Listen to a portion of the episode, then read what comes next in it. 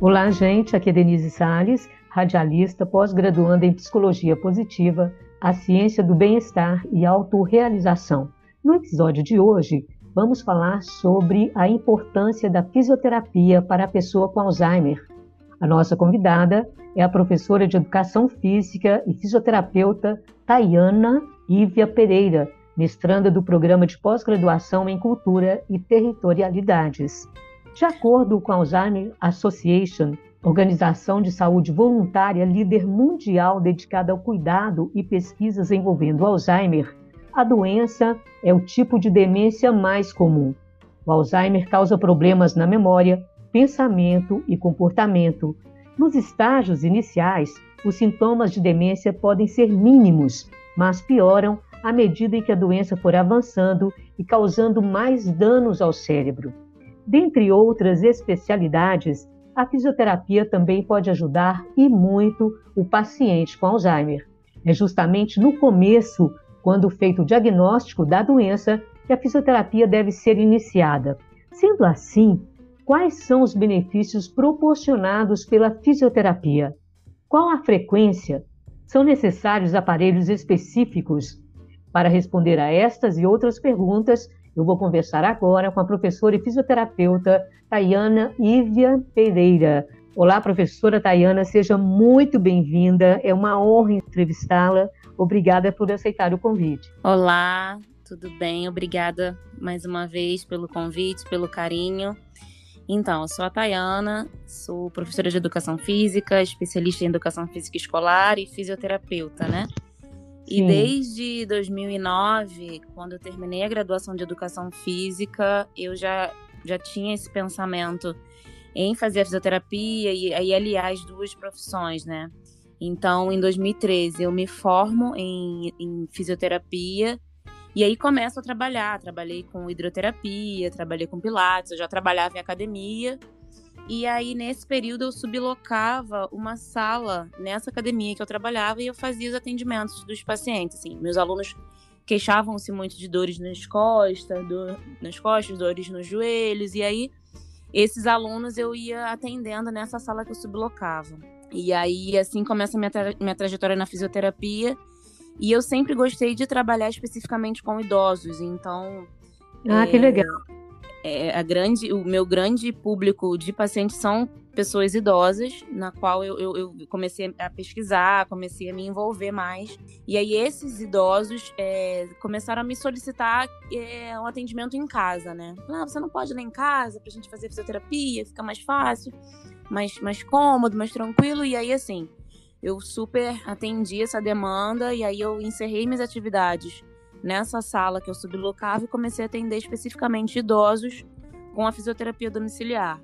Atendi outros casos de trauma também, mas é, meu grande meu grande grupo assim, né, de, de pacientes eram são pessoas idosas, né, até hoje. Então foi foi onde eu foquei na fisioterapia, na na parte de fisioterapia geriátrica. E foi uma escolha, né?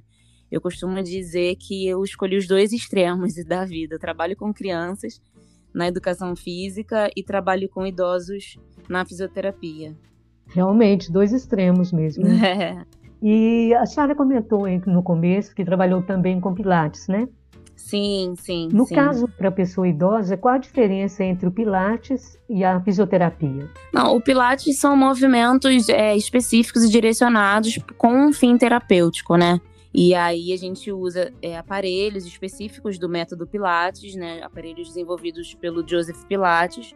E aí a sequência de aulas, é, ela consiste em aparelhos, exercícios de solo, são alongamentos, fortalecimento de centro de força, que é o nosso core, é, exercícios de mobilidade, exercícios de, de, de, alongamentos e tem a parte específica dos aparelhos que a gente trabalha força, resistência, amplitude de movimento. Na fisioterapia, no, na fisioterapia domiciliar, que é o, que eu mais trabalho hoje, a gente faz um trabalho voltado para a manutenção da atividade física e motora do idoso, ou seja, eu busco trazer para o idoso oportunidades de que se ele, para que ele se mantenha ativo funcionalmente e, consequentemente, a gente diminui o risco de queda, a gente melhora a qualidade de vida, melhora o desenvolvimento das atividades de vida diárias.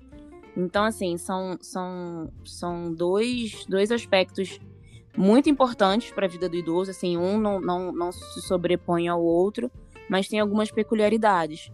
Na fisioterapia domiciliar, eu também trabalho alguns, alguns, algumas características do Pilates, né? Porque a gente faz mobilidade, a gente faz alongamento, a gente faz relaxamento muscular, mas principalmente a gente proporciona essa autonomia funcional para o idoso.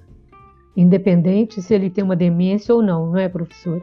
Não, é, não. O paciente com Alzheimer, o Pilates, ele fica um pouquinho mais restrito, mas também não é impossível dependendo do grau da doença, assim. Sim. Mas é, é, é, são atividades que podem ser desenvolvidas pra, para todos os pacientes, não tem, não tem restrição de idade. Sim. Professora Tayana, antes né, de focarmos no paciente com Alzheimer, uhum. eu gostaria que você nos falasse, de um modo assim geral, o que é a fisioterapia. Existem vários tipos de tratamentos, não é isso? Isso, isso. Então, a fisioterapia é uma profissão, uma profissão muito antiga, né? Eu acho que desde dos, dos tempos mais antigos, mais remotos, mas que só foi regulamentada em 1969, em 13 de outubro especificamente, através de um decreto de lei é, que reconheceu a fisioterapia como um curso de nível superior e aí se torna então uma ciência, né?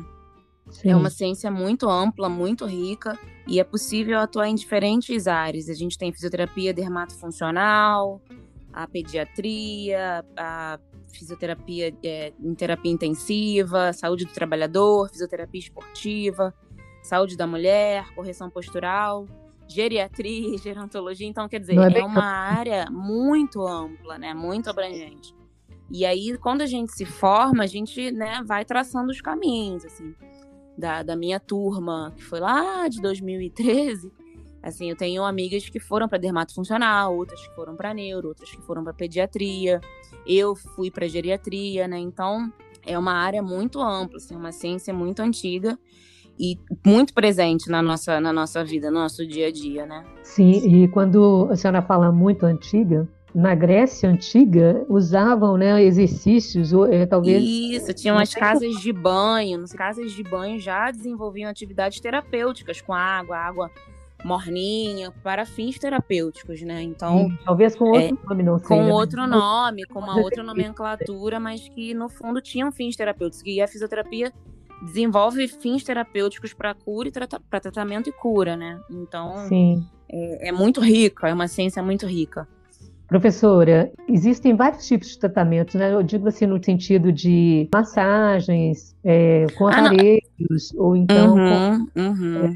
É, né, hidro, né, como a senhora disse agora há pouco, são várias formas, né? Quente e frio, acho que no caso da Grécia também parece que era usado. Isso. O tratamento, dependendo do, do objetivo, né? Do, dependendo do programa terapêutico, a gente desenvolve uma série de técnicas específicas para o tratamento daquele paciente. Então, a gente trabalha com terapia manual, eu especificamente trabalho com duas técnicas de mobilidade, de mobilização, chamadas Maitland e Mulligan, da escola, da escola australiana. Mas a gente tem a eletrotermoterapia, a gente tem acupuntura, a gente tem a correção postural, RPG, pilates, uma infinidade de possibilidades de tratamento, né? E aí, assim, um é melhor que o outro, é mais eficaz que o outro, não. Eu acho que, que, que a fisioterapia tem essa gama de possibilidades, porque cada paciente, cada profissional tem a sua especificidade, né? Então, às vezes, eu, um trabalho de hidroterapia que vai ser muito importante para um paciente, para o outro não vai ser mas ele vai se encaixar muito bem no RPG, entendeu? Então Sim. o objetivo é sempre a melhor e qualidade de vida do paciente, independente de quais caminhos seguiremos, né?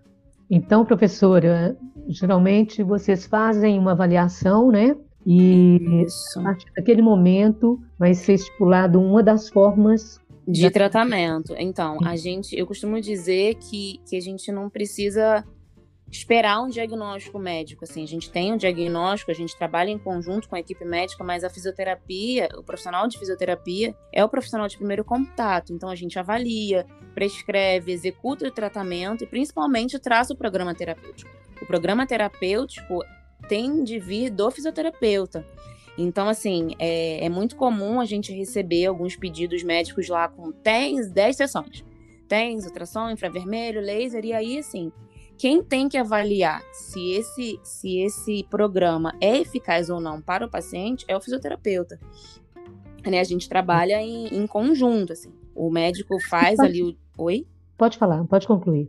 O, o médico faz o diagnóstico, a gente trabalha em conjunto, mas quem faz a prescrição e, sobretudo, o programa terapêutico, quem dá alta é o fisioterapeuta. Assim, caso seja necessário, caso seja necessária, necessárias mais sessões ou não, é o fisioterapeuta. Então, é muito comum quando a gente. É, eu não, não, não, não atendo planos de saúde, mas é muito comum é, ver do plano de saúde lá que o médico prescreve 10 sessões de fisioterapia. E muitas vezes o, o paciente fica bom em 5 sessões. Ou então fica bom em 15 sessões, em 20, ou 3. Não, não, não existe um número. Eu acho que 10, assim, é esse número meio, meio cabalístico, não sei, que as pessoas é, atribuem, eu acho que por uma questão mesmo comercial de plano de saúde. É, mas que assim, tem como a gente precisar, entendeu? Por isso que eu falo, o fisioterapeuta, a gente recebe o diagnóstico e o fisioterapeuta tem toda uma avaliação específica, elaborada para aquele paciente, para a gente traçar o plano terapêutico da melhor maneira. Eu ia perguntar justamente sobre essa questão do plano de saúde, porque me parece que na área tanto de nutrição, psicologia e fisioterapia tem que ter um encaminhamento médico, não é isso? Pois é, pois é. E muitas vezes quem, ele não tem essa noção, né, se está precisando ou quantas sessões, como né, a senhora acabou de falar, e pois vezes é. sessões resolve o problema, né?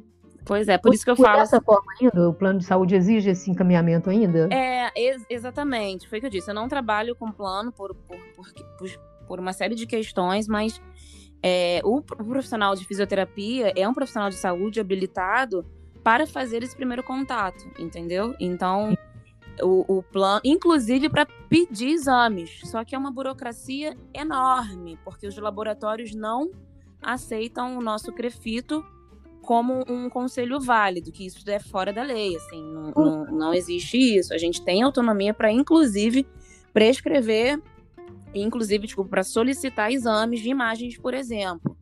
E aí, só que é uma burocracia, é um transtorno. Eu já tive que passar a, a resolução para paciente, para o paciente conseguir fazer o exame, enfim. E aí a gente acaba por esperar mesmo que, que, que esse, esse pedido seja feito pelo médico. Ok, não tem problema. Mas assim, o fisioterapeuta tem autonomia é, regulamentada por lei para solicitar exames também, por exemplo. Da mesma Sim. forma que é ele que vai decidir a quantidade de sessões. Mas nesse é... caso, como é que está funcionando? Já que tem essa dificuldade que a senhora mencionou aí, então. É, pois é, então. Suponhamos que o fisioterapeuta perceba que é necessário fazer exames. Ele precisa falar com o médico para é, encaminhar um pedido dos exames que o fisioterapeuta. Não deveria. Que absurdo. Exatamente. Não deveria, mas é assim que acontece, porque os laboratórios não aceitam, entendeu? Mas a não. profissão de vocês não é regulamentada? Exatamente, exatamente. É regulamentada por lei. A gente tem o Conselho Regional, a gente tem, tem os conselhos federais, mas na prática isso não acontece, infelizmente né? Eu acho que precisa aí de alguma mobilização maior de, de dos sim, conselhos para que se isso seja de direitos. fato, é, de fato aconteça. É, professora Tayana, e quando se trata de, do paciente com Alzheimer, quais são os benefícios se a fisioterapia começar assim que for diagnosticada a doença? Então, a, a, fisioterapia ela deve ser iniciada logo, logo, logo em seguida do diagnóstico. Assim, quanto mais precoce a intervenção fisioterapêutica for feita, melhores os benefícios, né? E aí a fisioterapia pretende evitar, diminuir complicações, deformidades, melhorar a amplitude de movimento, por exemplo, equilíbrio, prevenir ocorrência de quedas, melhorar a força muscular, fazer um trabalho de treinamento de AVDs, que são as atividades de vida diárias, ou seja, é, para o paciente ter autonomia para escovar um dente, para pentear um cabelo, para servir uma água no copo, para lavar uma, um copinho, uma louça, né? Então, a fisioterapia busca melhorar a qualidade de vida desse paciente e, principalmente, melhorar a autonomia e prevenir o risco de quedas. Então, é assim que, se é diagnosticado com o, o, a doença de Alzheimer, por exemplo, é, a intervenção deve ser feita o quanto antes.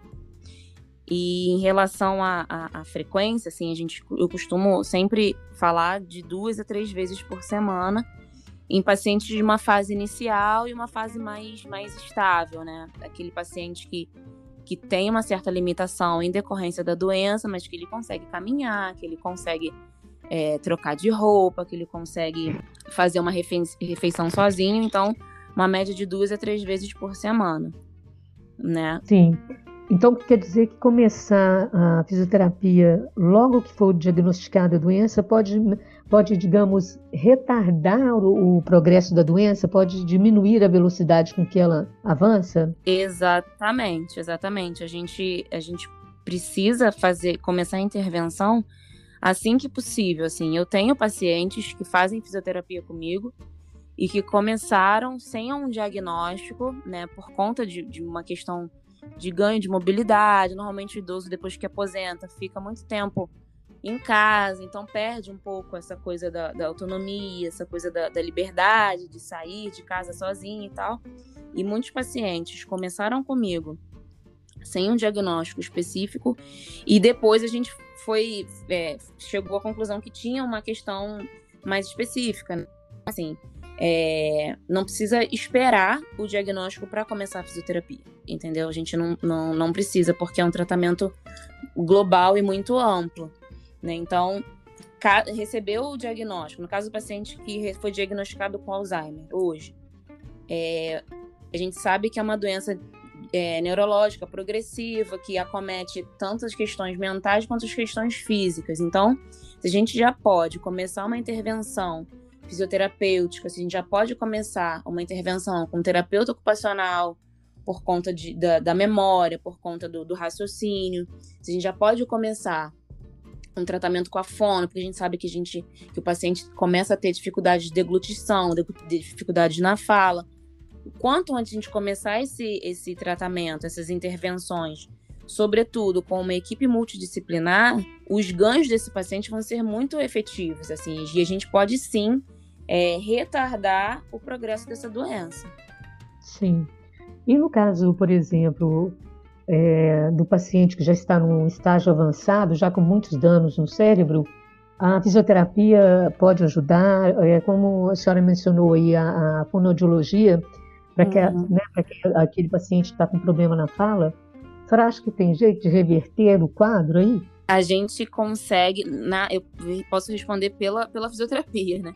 A gente consegue de uma maneira muito, muito, muito interessante é, quando o paciente está nessa fase mais avançada, quando ele permanece maior, o maior tempo do seu, dos seus dias, das suas horas do dia restritos ao leito, né? A fisioterapia tem esse papel de, de minimizar essas complicações do que a gente chama, chama de síndrome de imobilização, são os encurtamentos musculares, a rigidez, rigidez articular, perda da força muscular. Quando o paciente fica muito tempo acamado, a gente perde força muscular, né? Um aparecimento de úlceras de pressão, que a gente costuma chamar de escaras, né? É, o aparecimento de trombose, prisão de ventre, até pneumonia. Então, nos casos mais avançados da doença, é, a gente indica e até mais de três vezes na semana, se, se for possível quatro, se for possível toda semana, a gente já, já preconiza isso para que, que esse paciente tenha uma qualidade de vida um pouco melhor. Sim. É, professora Tayane, quando a senhora fala assim que melhora a qualidade de vida e tal, a gente sabe que o paciente de Alzheimer tem uma instabilidade emocional né, muito grande, né, o humor, a, uhum. a parte psicológica, enfim, já que compromete boa parte do cérebro, então essas funções ficam todas, é, digamos, funcionando de forma incorreta, digamos assim, né? Uhum. Então, gostaria de saber o seguinte: a fisioterapia ajuda também nessa questão? A senhora já percebeu com os pacientes da senhora se eles demonstram um bem-estar maior por estar fazendo essas, é, esses exercícios, convivendo, conversando? Com uhum. A senhora percebe essa mudança? Sim, total. É, eu costumo dizer Bom. que exercício, que atividade física, exercício físico é remédio, né? Então, quando a gente faz movimento corporal, quando a gente faz atividade física, a gente libera hormônios da felicidade, hormônios que propiciam essa melhora do humor, essa melhora da autoestima. Né? Então, é, na minha prática enquanto fisioterapeuta já ao longo desses anos, eu já pude perceber o quanto a fisioterapia traz benefícios sociais também para aquele paciente. Sim. Eu tenho um paciente que ele não lembra já de muita coisa, mas ele lembra do Chico Buarque. então, toda vez que a gente Bom, vai começar a fisioterapia, eu gosto de trabalhar com música, porque eu acho que a música tem esse papel também terapêutico aí, e aí eu sempre boto música em todos os meus atendimentos. Que e legal. aí, toda vez que eu pergunto, vamos ouvir o que hoje? Aí ele, Chico Buarque. Aí a gente coloca o Chico Buarque. O paciente, deixa eu só fazer um, um parênteses aqui. A claro. senhora tem o paciente escolher a música ou a senhora sugere alguma? Eu, eu, eu, eu, é, eu normalmente coloco uma música assim, uma, uma playlist mais calminha. E aí Sim. eu percebo, mas eu já sempre, quando eu faço a avaliação anamnese, eu pergunto, né, que tipo de música que gosta, né, se gosta de música, também tem paciente uhum. que gosta se Sim. gosta de música. Eu já ouvi Altemar Dutra, é, é uma, outros nomes né, de, da, da música popular brasileira e tal, samba, já botei também. E aí esse paciente gosta de Chico Buarque, ele toda sessão ele pede Chico Buarque. falei, mas vamos mudar, vamos dar uma, uma mudada. Ele, hum, acho melhor Chico Buarque. e aí a gente faz os atendimentos ao som de Chico Buarque. E aí tem até, eu fiz algumas postagens Incrível. já com ele e a gente dança, Chico Buarque, a gente faz exercícios. Na hora que a gente tá fazendo treino de marcha, por exemplo, a gente fala, ih, essa aqui é boa para dançar, hein? E ele era, quando mais novo, um super pé de valsa, adorava dançar, sair com a esposa para dançar. Então, é, é, muito bacana, assim, essa relação da, da música com, a, com o tratamento. E aí a gente vê como é, é, é interessante para essa melhora, né, do humor, essa melhora da autoestima. E aí, assim, dentro das limitações dele, a gente conversa um pouco, ele lembra alguma coisa, outra coisa não lembra, ele faz, começa. Eu percebo que através da música o paciente fala mais, se expressa de uma outra maneira. Então, isso é, é muito bacana, muito bacana e muito gratificante, inclusive. Sim. Professora, tem algum exercício, a senhora tem alguma dica aí que dá para ser feito em casa de exercícios assim para pacientes com Alzheimer? Os cuidadores orientarem? Uhum. É, eu costumo dizer que, que, que o apoio da família é fundamental para que o paciente tenha bons resultados, né? Então, quando eu faço uma avaliação fisioterapêutica, eu, eu traço algumas orientações domiciliares também para a família, para os cuidadores, para as pessoas que trabalham pessoas que têm contato com aquele paciente, né? E aí, assim, isso ele precisa ser orientado, né? Isso tem que ter orientação de profissional de saúde, né? Eu, no meu caso, eu sou professora de educação física, eu sou fisioterapeuta também. Mas é importante, né, que, que, essa, que essa, esse exercício seja sempre orientado. Mas hum. nada impede, e eu acho muito, também indico que a família realize uma rotina de atividades com esse paciente. O que, que é isso? Uma rotina de atividades de corpo e movimento, que eu costumo dizer. E o que, que é isso? Uma caminhada né, diária, podem ser 15 minutos, 20 minutos, 10 minutos, 5 minutos, o quanto o paciente é, puder realizar. Né? Se tem um, um, degrauzinho, uma escadinha em casa, subir e descer uma escada. É, eu costumo indicar sempre uma, uma bicicletinha ergométrica portátil, que é barata, e aí meus pacientes têm casa. Então, fazer Tá vendo uma televisão, tá vendo uma novela? Faz uma bicicletinha, né? Atividades de, de, de vida diária. Escovar os dentes com a mão contrária, se, se, se, o paciente é canhoto, escovar o dente com a mão, com a mão direita, né? Se ele vai, ah, quero beber água. Ah, vem aqui me ajudar a servir a água. É, trocar a blusa sozinho, trocar de roupa, porque a gente acaba criando um ambiente né, que o paciente é só servido, né? Dependendo Sim. do grau de, de, de, de, estágio da doença. E muitas vezes ele tem condições de realizar suas próprias atividades. Né?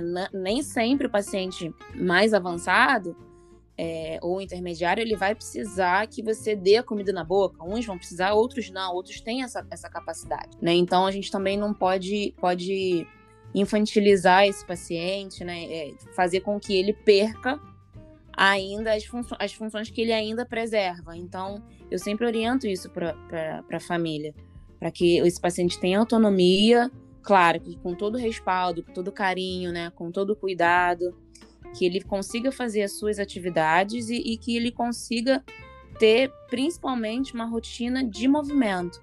Porque senão ele fica o dia inteiro ali sentado naquela cadeira, ou dorme, ou só levanta para fazer as refeições. Então é legal dar uma caminhadinha, dar uma conversada, pegar um jornal para ler. E mesmo que a interação não seja assim tão tão eficaz, mas conversar. E, nossa, olha aqui, você viu o que aconteceu na, na, ontem? Olha aqui essa notícia do jornal. Eu sempre trago essa contextualizada.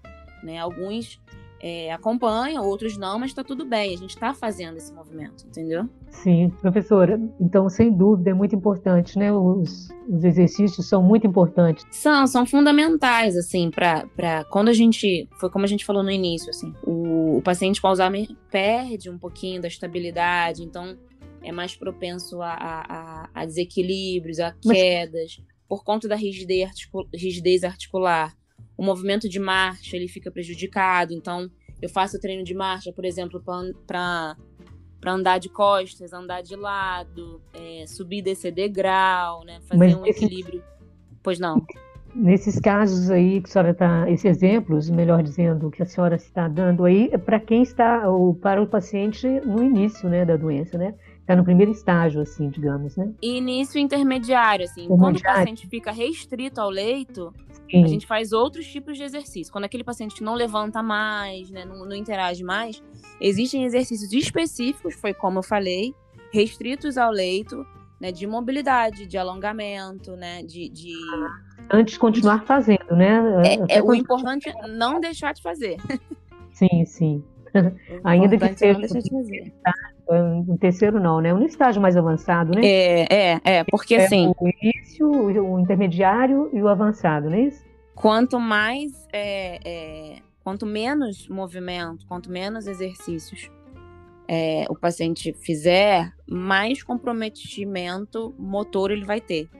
Então a gente precisa proporcionar que esse paciente tenha um desenvolvimento mais saudável possível, né? E aí, assim, é, falando até do idoso de uma maneira geral, se ele fica o dia inteiro na cama, a, a, mobilidade dele vai ficar reduzida, o arco de movimento vai ficar reduzido, as articulações vão ficar mais rígidas. E aí, assim, é, é, não é um, um, prognóstico bom, né? Então, e principalmente o paciente com Alzheimer precisa desse, desse trabalho de mobilidade e de essa intervenção fisioterapêutica específica para que a doença não avance com mais, com mais velocidade, né? E aí, atrelado a isso, tem a, a, a intervenção medicamentosa que o paciente precisa fazer. E aí, os outros, os outros aspectos da, da, da, da saúde global do paciente. Professora, pois não. Qual o conselho que a senhora daria para os familiares de um paciente com Alzheimer? É, não é fácil, né? Não é, não é uma tarefa fácil, mas assim, é uma tarefa que ela pode ser desenvolvida com menos peso. E aí eu falo assim, se você cuida de, um, de uma pessoa com Alzheimer, você também precisa ser cuidado, né? Porque é uma questão assim que envolve muito emocional, né? Que envolve uma série de, de, de, de questões, né? Sociais, né? Quando o paciente, por exemplo, no início da doença com, começa a perder o controle de esfíncteres, acaba causando um transtorno, às vezes está num, numa reunião de família e tal. E aí não é, não é, uma, não é uma tarefa fácil, mas é uma tarefa que ela pode ser desenvolvida de uma maneira menos penosa, uma maneira mais tranquila, menos sofrida, né? E aí, assim, quando a família é, entende, está em tratamento, esse paciente vai, vai se sentir melhor tratado também. Não sei se eu estou me fazendo entender. Quem sim, cuida sim. precisa ser cuidado, é o que eu sempre falo. Quem cuida precisa ser cuidado. Né? Então, é, alguns pacientes que eu tenho que, que os maridos estão com Alzheimer, por exemplo, eu sempre falo para as esposas, né?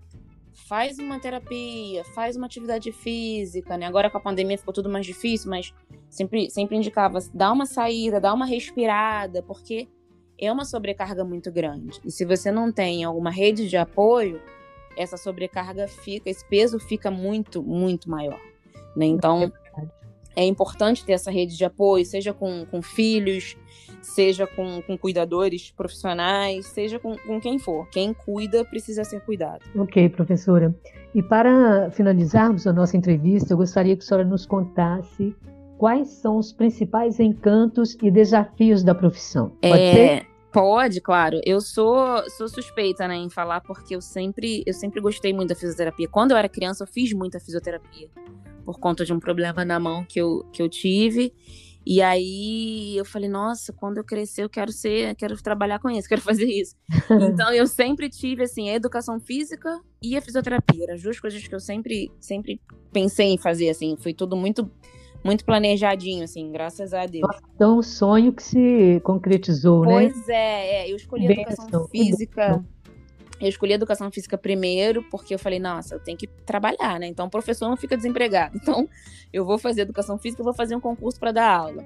E foi exatamente isso. Eu fiz o concurso, passei, eu dava, já dava aula numa escola particular, com, por conta da minha formação de professores do ensino médio.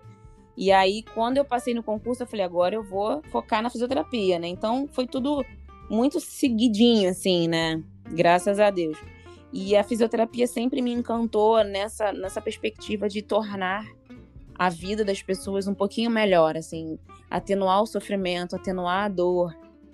É, existe uma frase que eu não sei de quem é, mas que eu, que eu levo comigo, assim, que, que a fisioterapia não, não, não traz a vida de volta, não, não traz a, a, cura, assim, mas traz a vontade de viver, né? Traz a, a, vontade de viver e aí é isso, assim. É profunda a frase. Sim. É, é isso que eu me espelho muito, assim. Eu, eu quero trazer a vontade de viver para o meu paciente. Eu quero tornar os dias deles, assim, um pouquinho mais, agra mais agradável, mais feliz, mais saudável. Então, a fisioterapia tem desses encantos, assim, de, de você chegar na casa do paciente, o paciente está na cama ali, encolhidinho, prostrado, e aí eu já boto uma música, já, já abro já a cortina. Por isso que eu digo que eu, que eu escolhi. Vida, né? Já levo vida, por isso que eu escolhi a fisioterapia domiciliar, por conta dessa, desse, dessas questões. Já abro a cortina, já levanto, já sacudo a coberta. E aí, quem me conhece sabe que eu sou assim mesmo, já, já chego, porque eu me envolvo, né? muito com o uhum. paciente. Tem gente que não gosta de se envolver, mas eu me envolvo muito com o paciente, então eu quero saber. Às vezes eu levo, antes da pandemia, eu levava para dar volta na pracinha, botava no meu carro junto com a cuidadora ou com, com a esposa, levava para tomar água de coco na praia. Então, assim, são, são, são os encantos, são esses encantos que me fazem permanecer e acreditar na fisioterapia. E como eu trabalho com idoso, eu acredito que, que a, a, a, a fase da, da, da pessoa idosa pode ser uma fase gostosa, pode ser uma fase é, agradável. Né? A pessoa já viveu tanto, já contribuiu tanto para esse mundo, e aí chegar na, na, na idade na, da velhice, né? na, na, época da velhice, é, é, tem que ser bom, tem que ser prazeroso. E aí o que eu puder fazer enquanto fisioterapeuta, enquanto profissional de educação física, para tornar, tornar esse envelhecimento mais ativo e mais saudável, eu vou fazer, né? E é isso, assim.